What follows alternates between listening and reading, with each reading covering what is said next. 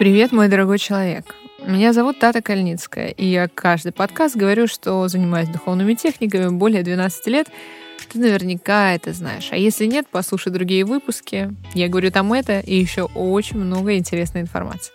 Сразу к делу. Ставь лайки, если хочешь. Если не хочешь, давай просто продолжать. Потому что сегодняшний выпуск будет про леших, домовых, русалок и всякую такую нечисть. Это подкаст без шара. Мы здесь говорим фактами о том, что привыкли чувствовать и во что искренне верим.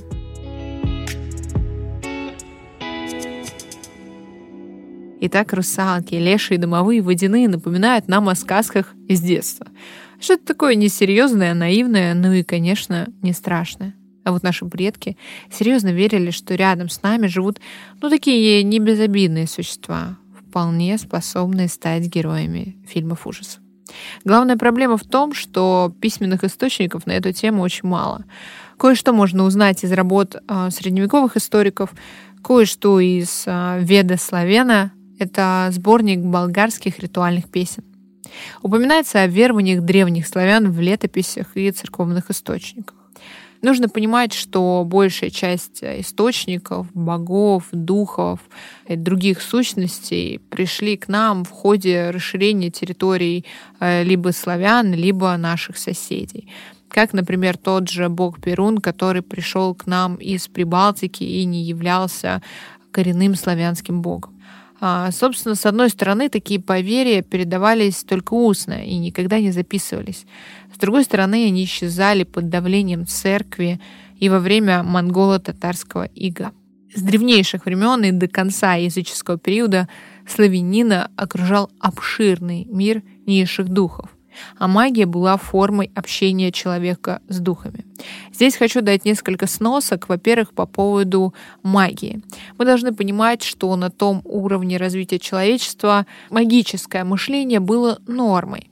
То есть мы делим мышление на бытовое, да, это можно там кофе или мне нужно помыть полы. Мы делим мышление на магическое, на ритуальное, на религиозное. И магическое мышление отличается как раз тем, что это мышление, в котором я верую, что а, посредством неких моих действий я могу повлиять на материальный мир.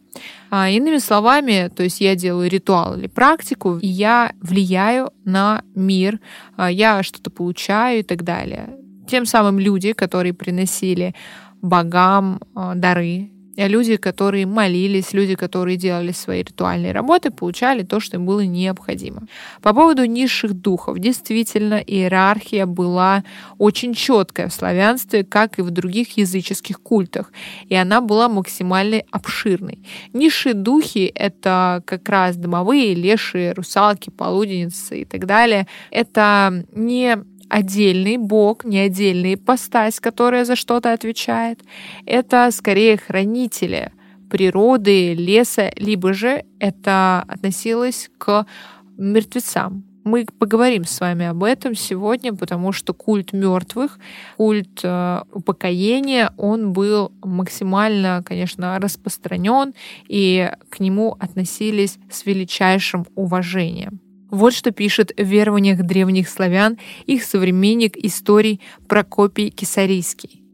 Они почитают и реки, и нимф, и всяких других демонов, принося жертву всем им, и при помощи этих жертв производят и гадания.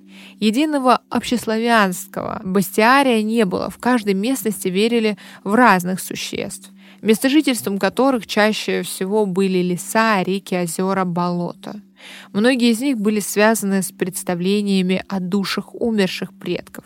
Гигантских существ было мало. В основном они были сопоставимы по размерам с человеком, ну или меньше его. Среди мелких славянских духов-демонов — Диев, Домовой, Леший, Мора, Упы, Злыдень, Дракон и Чертенок. Еще и волкарики, упыри и так далее. Здесь я могу провести интересную параллель. Например, а, в зависимости от того, как люди относились к смерти, так они и создавали себе некий эгрегор таких существ. Смотрите, Например, в Древнем Китае относились к смерти вообще как к величайшему событию в жизни человека, потому что тело — это тлен, и только душа вечна, и душе нужно идти дальше, и там уже и нирвана, даосизм, там буддизм, конфуцианство, и тело ничего не играет, никакой роли. Поэтому, когда человек умирал, его сжигали до костей, кости оставляли, собственно, в специальную вазу, и если этот человек, например, был рабочим, его кости оставляли у поля, потому что э, это был фэншуй, да, и поля нужно было закрывать, нужно было охранять, а фэншуй, если делать отсылку, это традиция о том, как правильно хоронить предков для того, чтобы они помогали действующим продолжателям рода. Так вот, в Китае как раз а, нужно было обязательно давать дары этим предкам, давать дары умершим, четырем поколениям сзади себя, получается, потому что дальше уже они уходят в другой мир и не могут на вас повлиять. И тогда эти духи не станут демонами. То есть, например, в Китае демон — это не всегда а, плюс или минус. Все зависит от того, какую ритуальную деятельность ведет продолжатель рода. И, собственно, если я в Китае почитаю всех своих предков, то мои дети будут делать то же самое, и, соответственно, злые духи к нам не придут.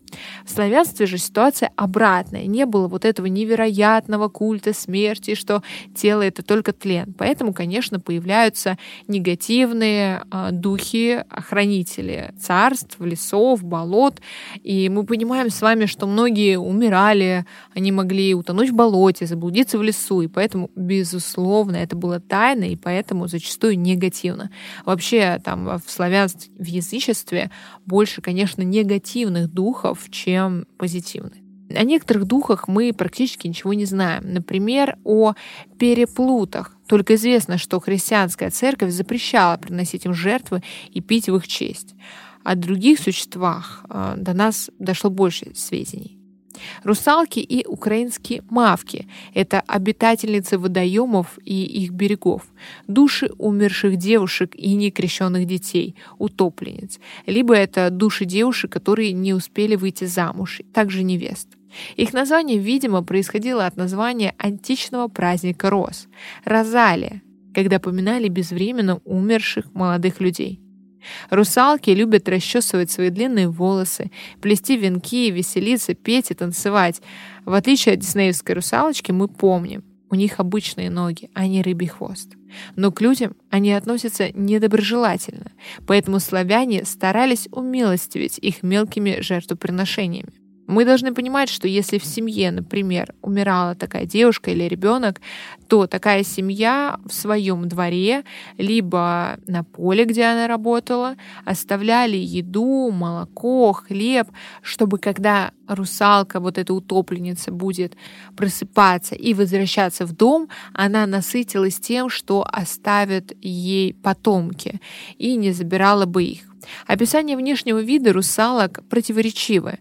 Где-то их представляли девушками-красавицами, где-то уродливыми косматыми бабами. В южнорусских поверьях русалки обладают чертами нежити, смерти. Это холодные тощие руки, бледные закрытые глаза. Считалось, что раз в году на русальную неделю, она же Троицкая неделя, русалки приходили в свои дома на поля, на перекрестке дорог, на кладбище.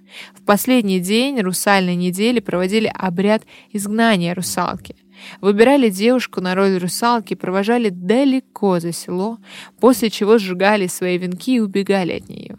А ряженая русалка, конечно же, потихонечку возвращалась домой. В общем-то, русалка — дух опасный и вредноносный, способный наслать болезни и стихийные бедствия, например, засуху или ливни. Во время русальной недели они преследуют людей и тянут воду или на бездорожье, душат и щекочут до смерти. Чтобы избежать такой участи, славяне соблюдали ряд запретов. Не работали в поле и огороде, не белили стены, не пряли, не шили, не ткали, не ездили в лес за дровами. В последнюю ночь русальной недели им оставляли на столе поминальный ужин, а во дворе одежду. Более древними, чем русалки, являются виллы.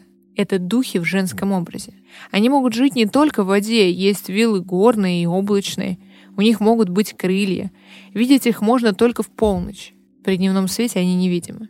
Они могут как исцелять, так и заколдовывать, влюбляться и завидовать.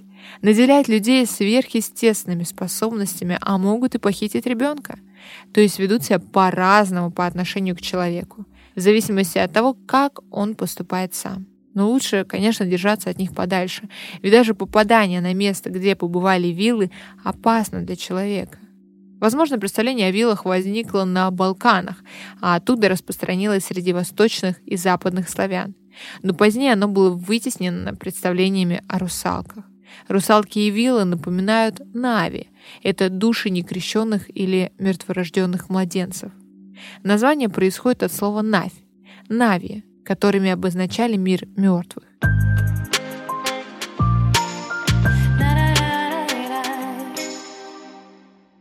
Хозяином водоема и покровителем живности в нем обитающий считался водяной. Эти существа, по одним поверьям, происходили из душ утопленников, по другим — из души злых людей, отбывающих наказание в воде, по третьим — от восставших ангелов, которых Бог скинул в воду. Мнения насчет образа тоже разнятся. Древний старик, взрослый мужчина, ребенок у чехов, а поляки и словаки вовсе считают его невидимым. Подчеркивается его странный вид. Остроконечная голова, длинные, тощие ноги. Он лохматый пророс тиной, водорослями, мхом. Часто водяному приписывают зооморфные черты. Это конская голова, рыбий хвост и копыта. Он способен превращаться в животных и в рыб, даже в предметы. Его можно распознать по громкому смеху, хлопанью в ладоши, кряканью и вою. Обитать водяной любит в водоемах и омутах, запрудах, на плотинах и в водяных мельницах. Поэтому, кстати, считалось, что мельники общаются с нечистой силой. Увидеть водяного можно и в полночь, и в полдень, после захода солнца и в лунные ночи. Водяной любит топить людей, поэтому его надо опасаться всегда. Но особенно в ночь на Ивана Купалу и в субботу перед Троицей, во время цветения ржи. А вот зимой он спит на дне и никого не тревожит. Еще он может насылать несчастья и болезни, губить посевы и портить воду.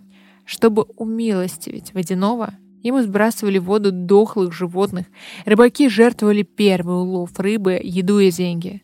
Ну а если все-таки встретился с водяным, можно попробовать избавиться от него, загадав загадку или задав вопрос, на который водяной не может ответить.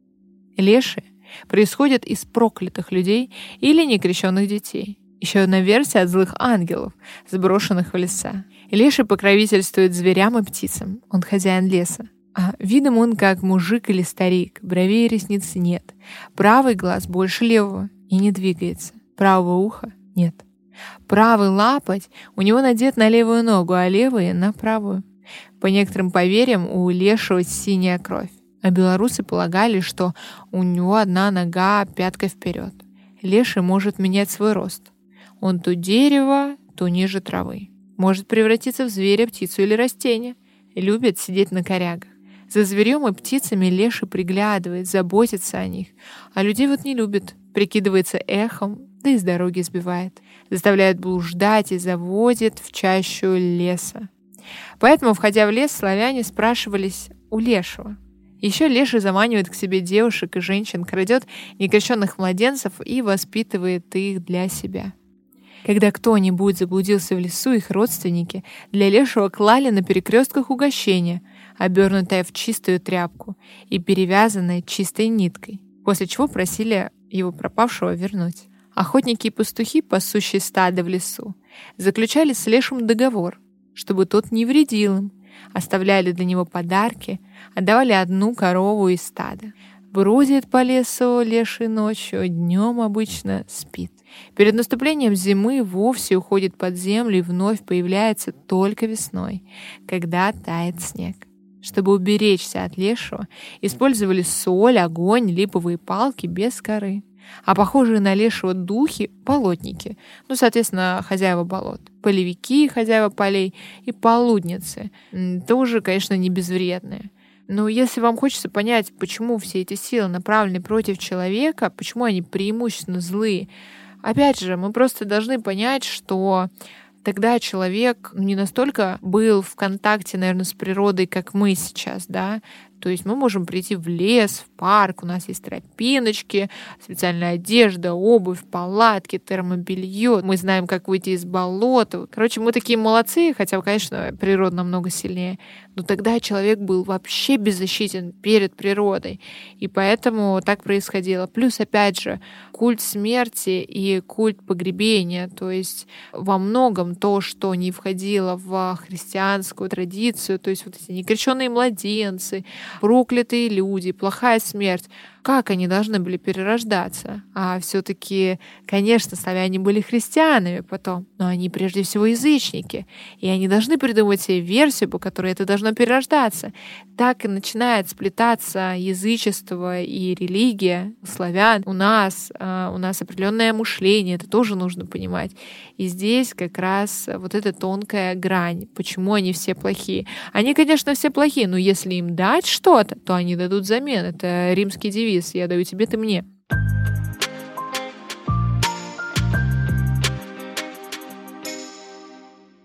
Болотник, например, стремится заманить человека в трясину и утопить. Полуденница — это женский дух, в полдень нападающий на жнецов в поле. Кикимора, как и домовой, обитает в человеческом жилье. Видом она как сухая, маленькая, скрюченная старушонка, уродливая и неряшливая но иногда выглядит как девочка или некрупное животное. Полагали, что кикимерами становятся проклятые родителями дети и девочки, умершие от недосмотра матери, что появляются они потом рядом с могилами удавленников и неотпетых покойников. В более поздних верованиях кикиморы — это дети, похищенные нечистой силой. Если в доме завелась кикимора, то человеку, скотине и хозяйству от нее один ущерб. Она пакостничает, вредит, досаждает воем, писком и шумом. Ну, как полтергейст, представляете? Животных мучает, у птиц перья выщипывает, портит вещи в доме, может даже выжить людей из дома или вовсе их погубить.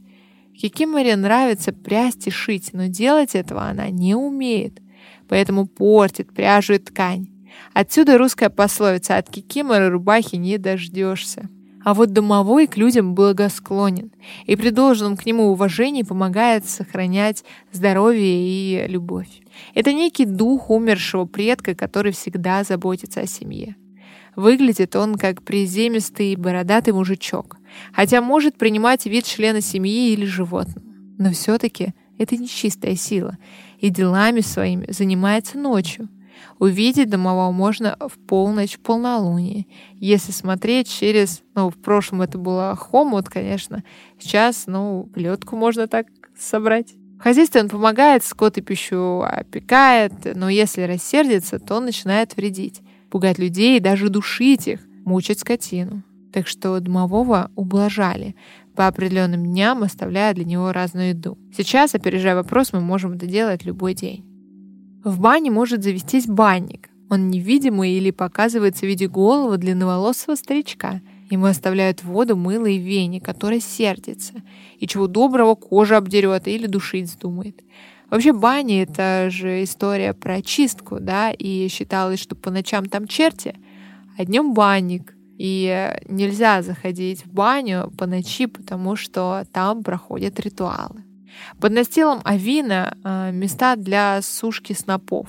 Живет авинник в обличии громадного кота. С одной стороны, он помогает человеку, присматривает за авином. С другой стороны, если его рассердить, то может и поджечь авин. В Древней Руси на авине поклонялись огню. Так что, видимо, это поверье связано, конечно, с солнечным культом. Более страшные существа — это кровопийцы-упыри. Им как будто становились умершие колдуны и оборотни, а также покойники, душа которых по каким-то причинам не могла упокоиться. У них красные глаза, от выпитой крови появляется румянец. И в отличие от западных вампиров, у упырей нет клыков. Они пьют кровь с помощью острого языка. А самый действенный способ уничтожения упыря — это осиновый кол, как и всегда. Волколаки — это распространенный персонаж у славян. Это оборотень, умеющий перекинуться волка, перекатившись через магический предмет вне зависимости от фазы Луны. Но иногда волколаками становятся по неволе, по колдовству. В этом случае оборотень страдает и не нападает на скот и людей. А вот добровольные волколаки злые и агрессивные. Змеи это совсем, конечно, тоже не обязательно Змей Горыныч. У западных и восточных славян это был настоящий демон. Огромный, крылатый змей. Болгары вообще полагали, что выше пояса это мужчина с крыльями, а ниже змея. Он соблазняет женщин и девушек, причем для них это кончается плачевно. У них после ненормально долгой до трех лет беременности рождаются уроды или демоны, да и сама женщина чаще всего погибает. Так что недаром русские богатыри змеев старались убивать. Конечно, это только самые известные персонажи из ниши славянской мифологии. Вообще их намного больше. В них прослеживается вера в предков и в то, что злые, умершие неестественной смертью, не похороненные должным образом люди могут обернуться нечистью, опасными существами, а духи предков, напротив, оберегают людей. Славяне научились жить с таким пониманием окружающей действительности и соблюдением определенных норм поведения. Они защищались от злых существ и, конечно же, верили в добрых. Это был подкаст без шара. Не забывай ставить звездочки в Apple подкастах, комментарии. Без них мы, к сожалению, не попадем в топы. Обязательно подпишись, потому что никто, кроме пуш-уведомлений, не расскажет тебе о новом выпуске. Это была Тата Кальницкая, и я рада, что мы провели с тобой это время. Помни, главной действующей силой являешься только ты. Наш подкаст выходит по четвергам. Пока.